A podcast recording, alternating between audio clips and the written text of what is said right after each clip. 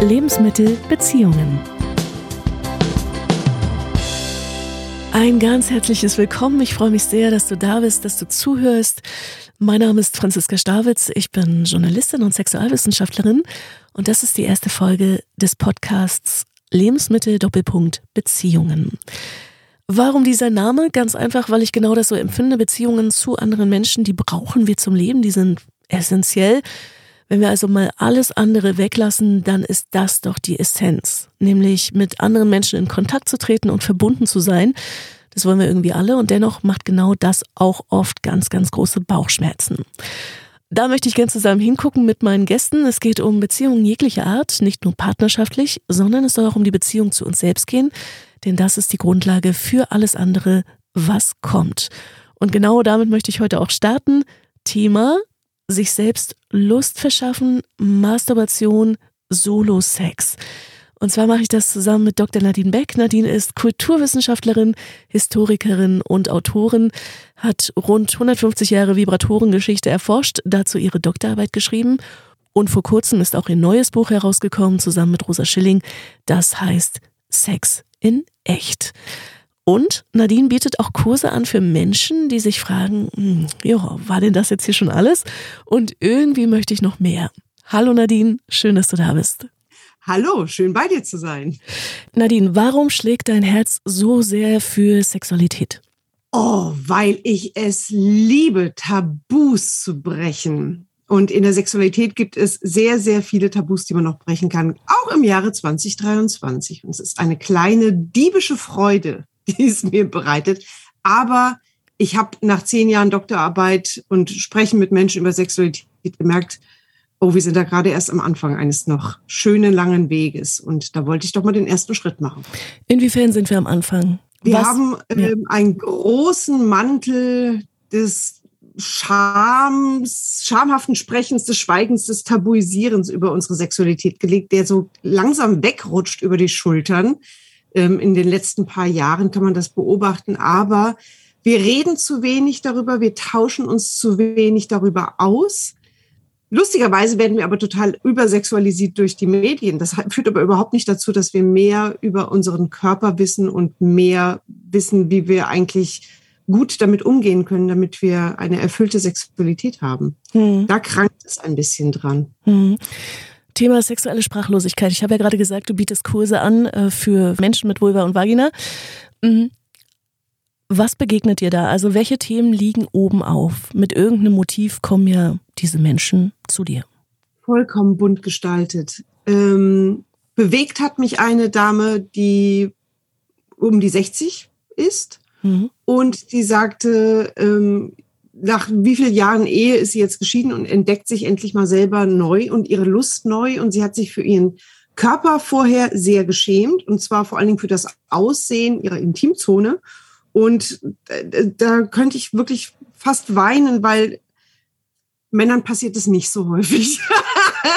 Wenn wir irgendwo durch die Stadt gehen und sehen Graffiti von einem Penis, ist das immer ein erigierter, ähm, wirklich also prächtiger, potenter Penis und Frauen werden für ihre Genitalien gerne mal gebodyshamed, wie es heute so schön heißt. Und das macht was mit uns.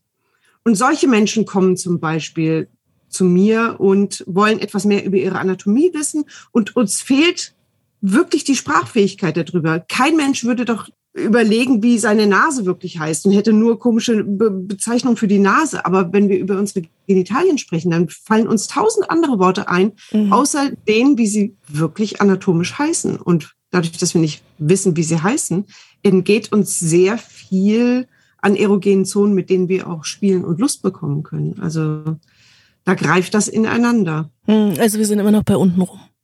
Wir sind immer noch bei unten rum. Mhm. Definitiv. Es hat aber auch, ähm, zumindest war das so der Ansatz, mit dem ich diesen Kurs mit der Tina Molin zusammen entworfen habe. Aufklärung, aber auch wieder neue Wege zur eigenen Lust zu finden. Ich finde ja mit Lust, mit Masturbation, mit Solo-Sex fängt alles an. Also mhm. Also wenn ich nicht weiß, wie ich auf meiner eigenen Klaviatur spielen kann, wie soll ich denn da andere Instrumente spielen? Also es ist das Verständnis, wie das alles funktionieren kann, das muss ich mir doch erstmal irgendwie selber beibringen. Wenn ich mich immer darauf verlasse, dass andere das entdecken, dann bin ich eben ausgeliefert dem, dass andere das entdecken. Und wie man zum Beispiel anhand einer Klitoris sehen kann, dass sie das manchmal auch nicht entdecken. Das heißt, ähm, was ist dann der erste Punkt? Was macht ihr? Körperbewusstsein, Körper, ähm, ja, den Körper kennenlernen? Also wir machen vor allen Dingen erstmal so kleine Einleitungen über die erogenen Zonen, wo die überall sind und gleich mit der Betonung, jeder Mensch ist unterschiedlich. Mhm. Also auch nicht jeder kann mit den Ohren wackeln, nicht jeder ist an den Füßen kitzelig und wir müssen das einfach mal integrieren in unser Wissen, dass nicht das, was wir vorgelebt bekommen aus Medien, Film, Funk, Fernsehen, wo auch immer wir es herhaben, dass das für jeden Menschen so zutrifft.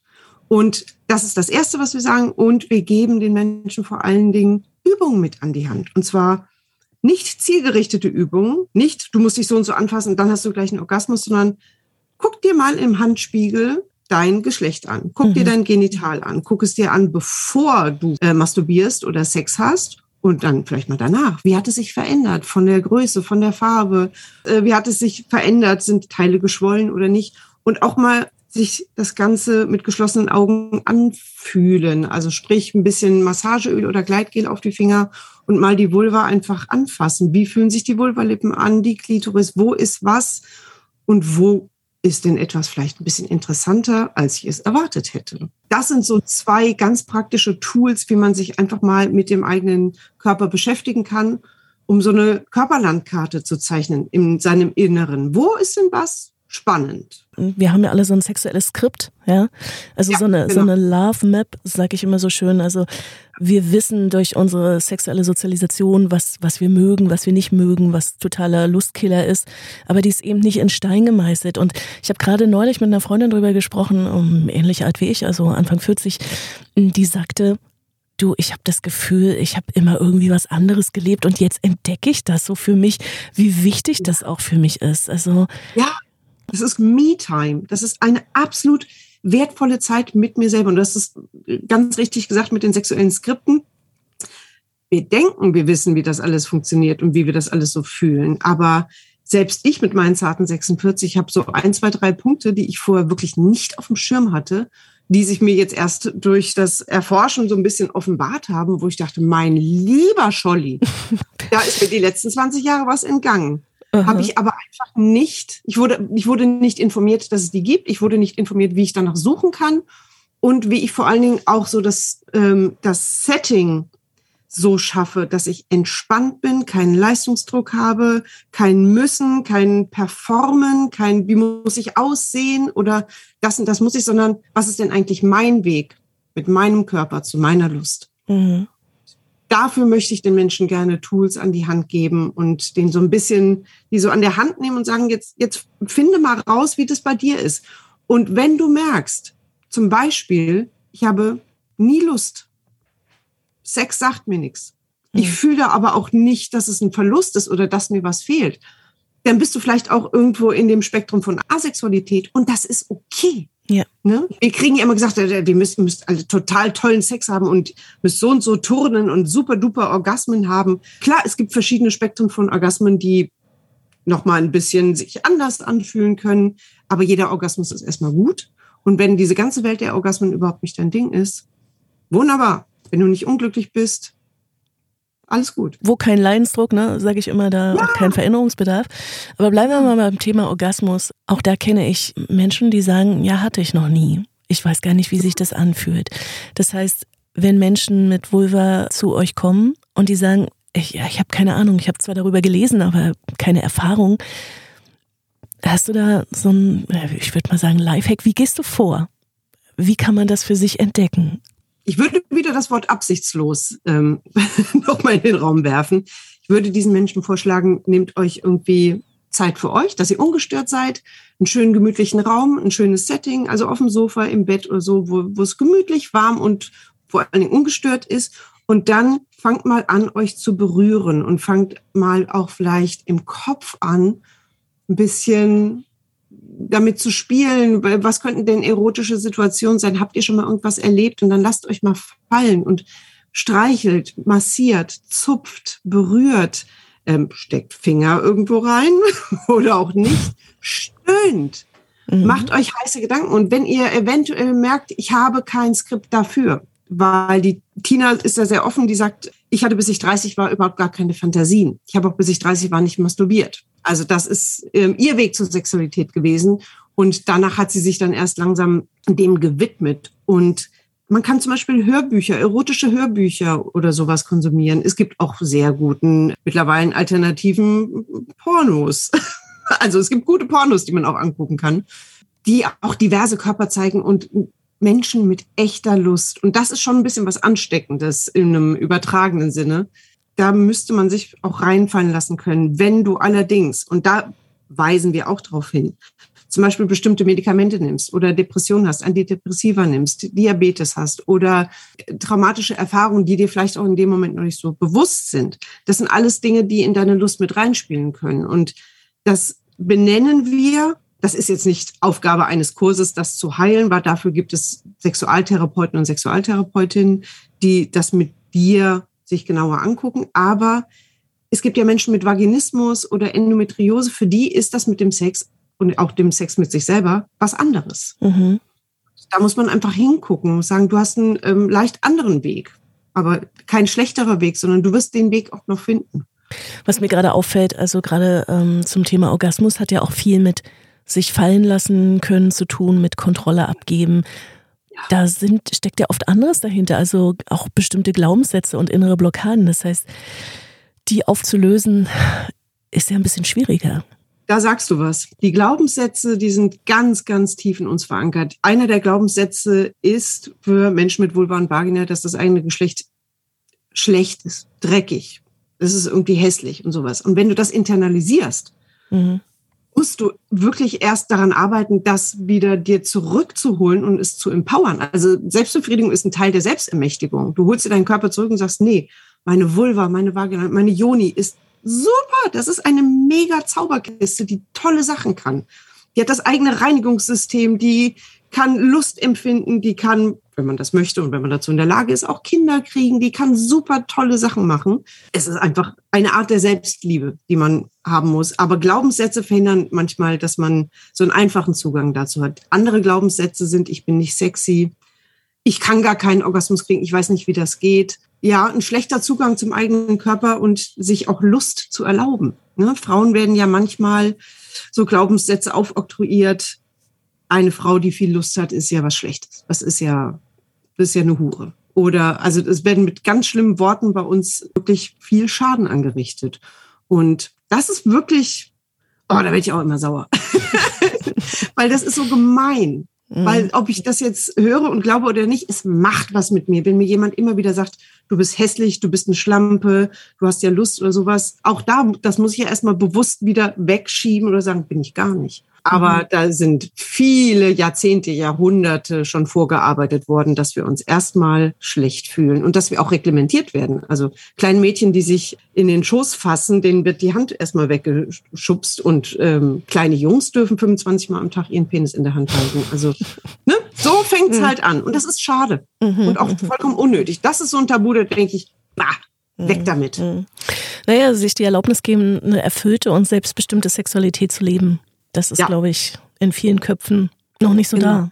Genau. Und leider haben Mädchen das auch schon so gelernt, dass sie brav sein sollen, dienen sollen für andere Leute. Also ne, wir Frauen sind ja die Menschen, die die Care-Arbeit machen. Und die Care-Arbeit machen wir eben auch manchmal im Bett. Das, was wirklich, wirklich Schwachsinn ist, aber ähm, auch das muss man sich erstmal bewusst machen. Ich bin nicht dazu da, um jemand anderem Lust zu bringen und dann als letztes an meine Lust zu denken, weil wir sollen immer an uns als letztes denken, sondern durch Kommunikation mit meinem Gegenüber, sei es jetzt äh, Partner, Partnerin, nicht-binäre Person, was auch immer, kann ich ja überhaupt einen Konsens darüber erst erreichen, was wollen wir denn eigentlich jetzt zusammen erleben. Und selbst wenn ich gerade Sex habe mit jemandem und ich komme raus, ich weiß nicht, irgendwie meine Einkaufsliste, mein Urlaub, mein, mein Stress mit dem Chef oder irgendwas ist in mir, was gerade mich rausbringt, dann muss ich das meinem Gegenüber sagen können und sagen, es hat überhaupt nichts mit dir zu tun, aber ich können wir gerade einfach nur kuscheln? Können wir mal Händchen halten? Oder kannst du mich mal in den Arm nehmen? Ich bin gerade irgendwie raus. Oder können wir mal nur knutschen oder sowas? Und dann ein Gegenüber zu haben, was mich auffängt, ist auch schon super. Aber das ist ein, ein nicht nur weibliches Problem. Dieses Problem, ähm, dass man auch Schwächen kommunizieren können muss im Bett, das haben auch Männer.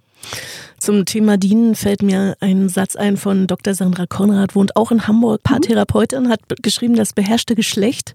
Und sie hat gesagt, äh, gut im Bett zu sein, ist jungen Frauen oft wichtiger, als sich gut im Bett zu fühlen.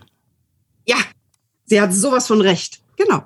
Da sind wir wieder bei der Performance und Dienen. Aber ich sage euch, es ist mega lustvoll, jemandem dabei zuzugucken, wie er sich Lust verschafft, wenn man zum Beispiel gemeinsam masturbiert oder einfach der Partner sagt, zeig mir mal, wie du es dir machst, damit ich lernen kann, wo ich dich anfassen kann. Mhm. Ne? Damit ich sehe, machst du die Bewegung um die Klitoris im Uhrzeigersinn oder entgegen dem Uhrzeigersinn. Also wie machst du es dir? Das sind wirklich ganz fiese Tricks manchmal, die uns daran hindern, zum Orgasmus zu kommen. Also nicht nur voreinander zu masturbieren ist sexy. Also ich würde mal unterstellen, dass den Männern das ähm, sehr gut gefällt. Zumindest die, mit denen ich darüber gesprochen habe, die haben mir immer zurückgespielt. Ich sehe das total gerne, wenn meine Frau sich anfasst und vor mir sich Lust bereitet. Und dann bin ich dann irgendwann auch wieder involviert und alles wird wieder super. Auch wenn ich, ist auch okay. Aber es gibt so kleine Tricks, die wir nicht wissen. Kissen unter den Po. Wenn zum Beispiel der Winkel nicht stimmt, wenn man zum Beispiel in der Missionarstellung ist oder so, dass der Penis eindringt oder dass die mhm. Vagina quasi den Penis aufnimmt und das manchmal einfach in einem etwas falschen Winkel ist. Wenn man das Becken etwas erhöht hat, dann kommt man leichter an die Klitoris und wumms hat man etwas leichter einen Orgasmus. Das sind so die kleinen Kniffe und Tricks, die wir auch in diesem Kurs sagen. Naja, ist ja, ist ja logisch, ne? Also wenn ich rechts herum arbeite und mein Partner links herum, dann passiert ja. halt einfach nichts. So, ja. aber dann, dann geht es eben darum, Worte dafür zu finden. Da sind wir gleich bei deinem Buch. Äh, vorher würde ich gerne nochmal über sexuelle Unlust ähm, sprechen, weil du hast gesagt, natürlich, wenn ich im Spektrum bin, Asexualität, alles gut. Ich frage mich immer, war da mal Lust da? Ist sie jetzt weg? Warum ist sie weg? Hat das was mit meinem Partner zu tun? Weil genau, das, das ist ja entscheidend, ne? Ja, die entscheidende Frage so. Hatte ich noch nie wirklich richtig viel Lust? Oder liegt es wirklich daran, wie die Lust mit meinem Partner ausgelebt wird? Weil wenn ich alleine mit mir Lust habe, funktioniert alles. Dann mhm. würde ich sagen, es ist ein partnerschaftliches Thema, was dann auch besonders angeguckt werden muss. Es gibt aber auch sexuelle Unlust, zum Beispiel nach Geburten oder nach traumatischen Erlebnissen oder wenn man einfach wahnsinnig viel Stress hat, Todesfälle oder irgendwie etwas in der Familie hat. Das kann einen rausbringen. Und ich finde es erstmal okay im Sinne von sich liebevoll erstmal anzugucken und sagen, was ist denn gerade los? Was mhm. brauche ich denn? Mhm. Vielleicht ist es gerade eine Phase, in der ich etwas anderes brauche mhm. als Sex. Aber vielleicht ist es auch die Art, wie ich Sex möchte, die sich verändert hat. Ich mhm. brauche zum Beispiel jetzt mehr Anfassen, Intimität. Ich brauche Slow Sex. Mhm. Ich brauche Massagen. Einfach mal. Also ich brauche Intimität, aber ich kann im Moment aus Grund XY, zum Beispiel bei Endometriose oder Vaginismus, sind ja ganz andere Parameter, die da wichtig sind. Bei Vaginismus habe ich ja noch mal ein anderes Thema und mein Körper verschließt quasi meinen Beckenboden und macht es mir nicht möglich, Sex zu haben, obwohl mein Körper, ähm, meinem Kopf vielleicht noch nicht Bescheid gesagt hat, da muss erst was anderes aufgelöst werden.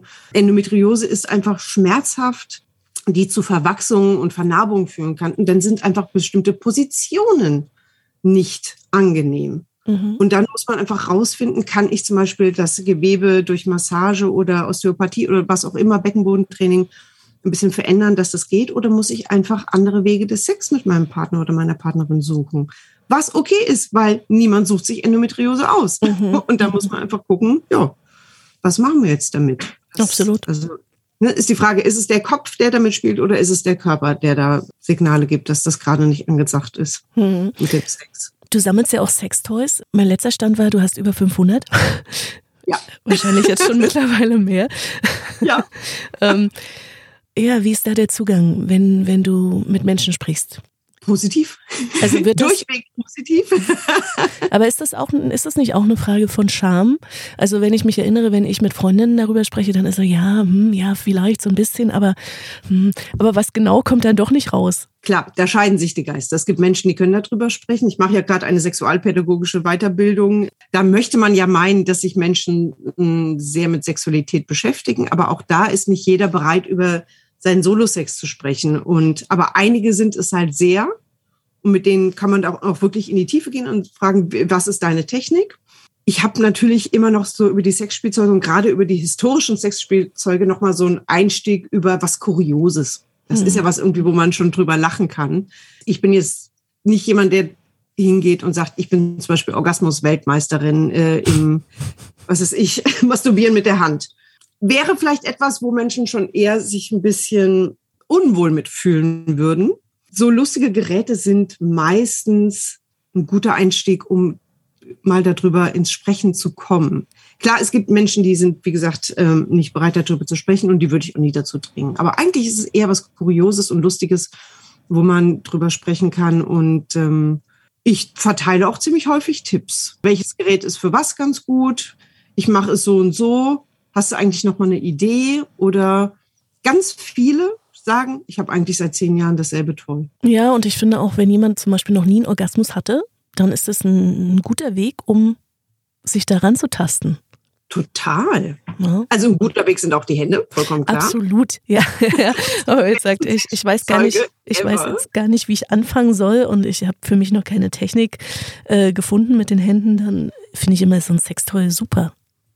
Ja, es gibt ganz tolle, die halt eben heutzutage überhaupt nicht mehr aussehen wie so ein ähm, gummigewordener Penis, sondern die das sind ganz weiche kleine Kugeln oder so Handschmeichler oder sowas. Und damit kann man auch wirklich mal über den gesamten Körper gehen, kann auch mal die Brustwarzen mit einbinden, ähm, die Innenseite der Oberschenkel, ähm, Bauchnabel oder die Region zwischen Bauchnabel und Klitoris, weil da verläuft ja auch ähm, so eine Aufhängung der Klitoris. Und das ist alles tolles Neuland, was man damit irgendwie erobern kann. Und ich würde etwas nehmen, was sehr weich ist und sehr sanft vibriert. Man muss ja nicht gleich mit der Tür ins Haus fallen. genau, also, aber wie gesagt, man muss das auch nicht mit Toys machen. Das geht auch wirklich mit den Händen. Händen können klopfen, zupfen, tappeln, die, die können dran ziehen, die können Haut verschieben, die können reiben, die können klatschen. Also Hände sind eigentlich wunderbar sind auch immer aufgeladen und immer dabei. Und das kann man auch mal ganz fix machen. Und man hat das, den Vorteil, man fühlt ja auch an den Fingern was. Also ja. es ja, geht ja in beide Richtungen. Ne? Und das ist ja vielleicht auch etwas, was man mag. Andere wiederum mögen das Geräusch, dieses sanfte Surren eines Vibratos, was unseren Vagusnerv auch total gut beruhigen kann. Es ist an vielen Ecken und Enden total praktisch, Sexspielzeuge zu haben. Und es hat sich ja während der Pandemie jetzt ähm, erwiesen, dass die leisen Toys einen sehr hohen Absatz äh, genossen haben, weil man das so zwischen zwei Zoom-Konferenzen mal ganz gut und toll abwenden kann und man äh, Stichwort Post-Nut Clarity, also die Klar Klarheit nach dem Orgasmus, äh, man sehr aufgeräumt dann in Zoom-Konferenzen sein kann. Also hat wirklich Vorteile. Ich kann da wirklich aus Erfahrung sprechen und kann das empfehlen. Hast du denn mal so einen Tipp, hm, für Leute, die jetzt zuhören und sagen, naja, nun soll sie mal rausrücken mit ihrem, mit ihren Lifehacks. Hast du mal so einen Ad-Hoc-Tipp, bei dem du sagst, ja, der funktioniert garantiert. Na, so ein Griff? Der funktioniert garantiert, ist genau das, was ich niemals sagen werde, weil bei acht Milliarden Menschen mhm. kann es keine Garantie geben. Die sind nämlich alle unterschiedlich. Wir haben so ein paar Gemeinsamkeiten, die wohl häufig funktionieren. Das heißt, äh, rund um die Klitoris. Aber selbst so ein vermeintlicher Orgasmusgarant wie ein Womanizer, also so ein Druckwellentoy, ist für manche Menschen an der Klitoris zu krass. Und dann mhm. Kneift und beißt das eher, anstatt dass es wohltut und stimuliert. Also von daher, hm, schwierig. Ich gebe aber trotzdem mal einen Tipp zur Erkundung, mal einen für innen, einen für außen. Rund um die Harnröhre, also um den Harnröhreneingang. Sprich, wenn man die Klitoris schon mal geortet hat als ähm, oder zumindest die Klitorisperle als den äußeren Teil, den man fühlen kann, der Klitoris, dann ist es, ich sag mal so ein, zwei, drei Zentimeter weiter Richtung äh, Süden, Richtung nach unten, kommt ja dann die Harnröhre. Und rund um die Harnröhre, um diesen Ausgang, ist sehr viel Harnröhrenschwellgewebe. Das ist der sogenannte U-Punkt, kann sehr erregend sein, wenn man da einfach auch mal ein bisschen drückt, mal ein bisschen massiert, manche Menschen geben da sehr viel Flüssigkeit von sich, weil das auch zum Squirten unter anderem animieren kann. Aber da möchte ich gar nicht erst den Druck aufbauen, dass man das irgendwie versuchen soll, weil das ist äh, ein weites Feld, da braucht man eine extra Sendung für. Aber der U-Punkt ist etwas, was auch wenn man zum Beispiel die ganze Zeit schon die Klitoris stimuliert hat und dann mit der vielleicht freien anderen Hand mal da dran drückt oder da drumherum etwas massiert. So habe ich das festgestellt, dass das teilweise wie so ein Katalysator war, wie so ein Turbo für einen Orgasmus. Mhm.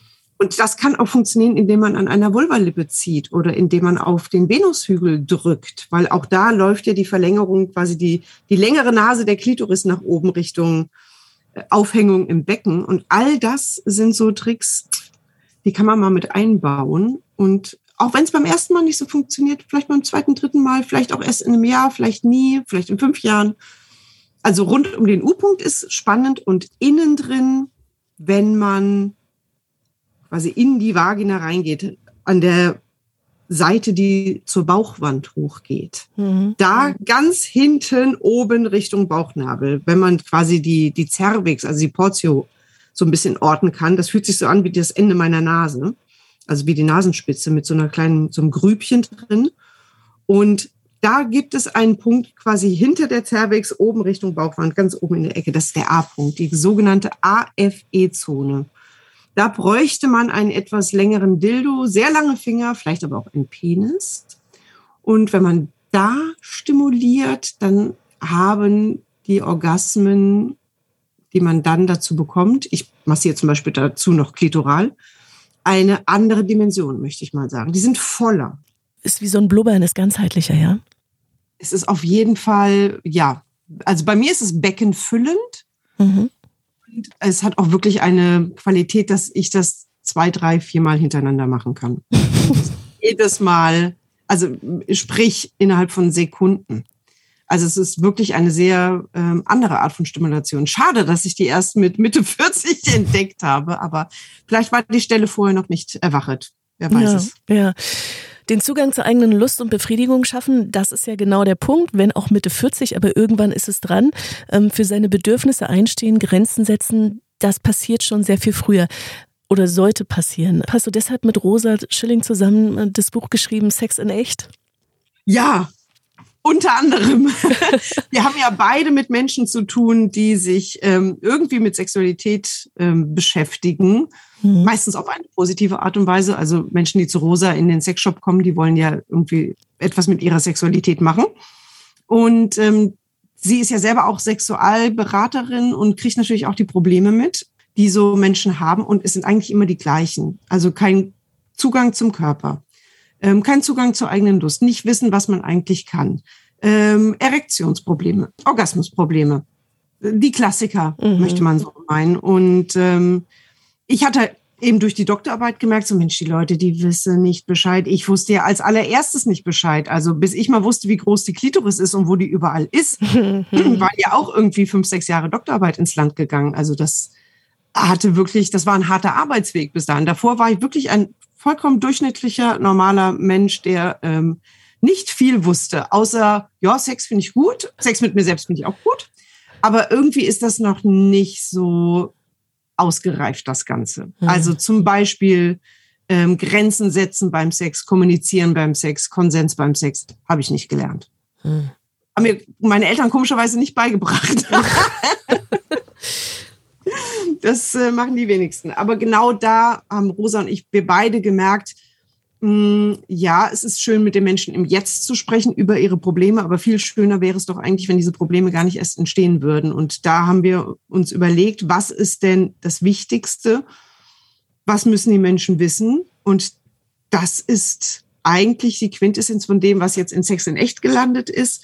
Da geht es viel um die eigene Lust entdecken, die eigenen Grenzen finden und formulieren. Wie spreche ich denn mit anderen über das, was ich eigentlich so machen möchte und was möchte denn das andere, das Gegenüber eigentlich? Mhm. Wie haben wir denn Sex miteinander? Und das war so unser Ziel, dass wir den Kids ein Tool in die Hand geben, dass sie den Sex von morgen besser genießen können und sich besser einfach auch selbstbestimmten Sex gönnen können und ja, kriegen können. Da gehören ja meistens zwei dazu, das stimmt, oder mehrere.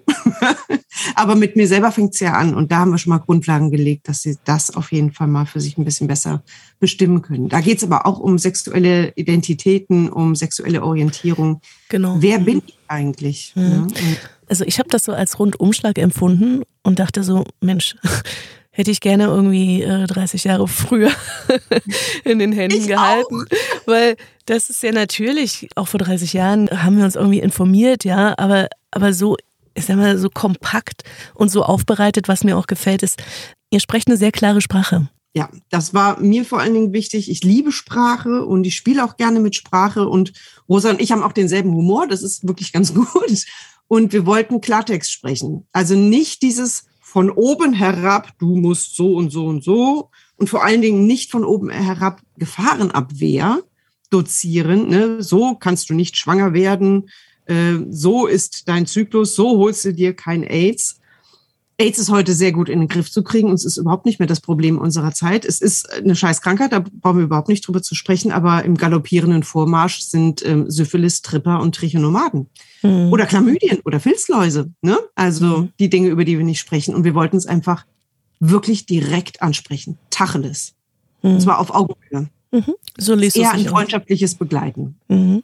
Naja, und da ist ja auch dann, äh, also schließt es sich ja der Kreis. In dem Moment, wo ich Begrifflichkeiten schon als Kind, als Jugendlicher dafür bekomme, ja. kann ich anders später auch agieren und interagieren. Absolut, absolut. Also ich sag mal so, die Kids von heute, die wissen schon sehr viel eher, was zum Beispiel Lecktücher sind. Also das sind so ganz dünne, sieht aus wie aufgeschnittene Kondome, sind genauso dünn und gefühlsecht und schützen eben beim Oralsex, bei Vulva und Vagina. Die wissen, was Soft-Tampons sind. Die wissen sehr viel mehr als eigentlich ihre Eltern. Ihre Eltern sind aber der Überzeugung, sie wissen alles. Und ich habe so viele Menschen, die Eltern sind, ähm, die mir gesagt haben, oh, ich habe doch das eine oder andere noch gelernt aus diesem Buch. Und zwar mhm. für meine eigene Sexualität. Ne? Weil Eltern gucken sich das Buch ja erstmal an. Kann ich das meinem Kind geben? Da steht Sex in echt drauf. Was ist denn da abgebildet? Mhm. Müssen wir doch uns vorher mal angucken. Und dann sehen die erstmal so, ah, okay.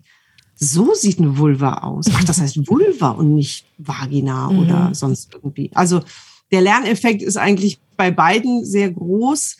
Aber natürlich ist wenn Kids das konsumieren, dieses Buch und sich ein bisschen kennenlernen, was vollkommen anderes, äh, wie sie dann hoffentlich selbstbestimmt und auch ähm, selbstsicherer Sexualität haben können. Aber ja, wir reden immer darüber, dass eigentlich die erstmal nur wissen wollen, ist das normal, so wie ich ticke? Bin ich okay? Und wie sind die anderen? Und kann ich so sein wie die anderen?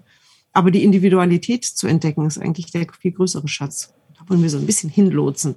Ja, das ist doch ein äh, schönes Schlusswort. Also Grundlage für eine selbstbestimmte und erfüllte Sexualität ist, dass ich natürlich weiß, was zu mir gehört und was nicht, dass ich Grenzen setzen kann, weiß, was mir Spaß macht, mich kenne, Begriffe dafür habe und mich letztlich auch traue, genau darüber zu sprechen und nicht davon auszugehen, dass der andere doch wissen müsste, was ich denn gerne möchte, denn es steht eben nicht genau. auf meiner Stirn.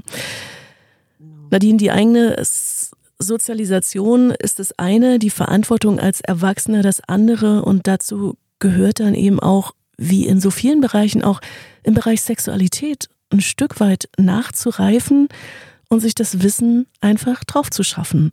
Ähm, ja. Auch mit dem Bewusstsein von, Sex kann nicht nur Spaß machen, sondern Sex darf Spaß machen. Und, und ich darf eine erfüllte Sexualität leben. Absolut. Ich darf das, sich was gönnen. Ein Kapitel heißt im Übrigen auch Gönn dir. Mhm. Also sich wirklich mal was gönnen. Aber also etwas, was ich daraus gelernt habe, war vor allen Dingen, Sexualität ändert sich ein Leben lang. Ja. Und es bleibt immer spannend. Und ich kann mit 90 noch Knallerorgasmen haben, mich verlieben, vielleicht in ein anderes Geschlecht, also vielleicht in jemanden, wo ich dachte, meine Güte, dieser Mensch haut mich vom Hocker. Ich hätte nie gedacht, dass ich zum Beispiel auf Frauen stehe oder so. Keine Ahnung. Es mhm. bleibt aufregend. Und je mehr wir das normalisieren, dass wir uns das vor allen Dingen nicht aussuchen, desto leichter können wir das hoffentlich irgendwann mal leben. Weil das ist immer das, was so von außen gesagt wird. Das ist krank, das muss man ändern, das muss man auch irgendwie wegmachen. Sexualität, die stört. Nö, Sexualität ist schön, meistens. und fluide und ich freue mich darauf. Wer weiß, wo ich so in 20 Jahren bin, mit wie viel Orgasmen und was ich da noch so erleben darf. Ja, schön. Ach, Nadine, vielen lieben Dank. Und äh, wir hören uns bestimmt wieder. Ich bin mir ziemlich sicher. Ich glaube auch. Danke, dass ich da sein durfte. Viel Spaß damit. Ich danke dir. Lebensmittel, Beziehungen.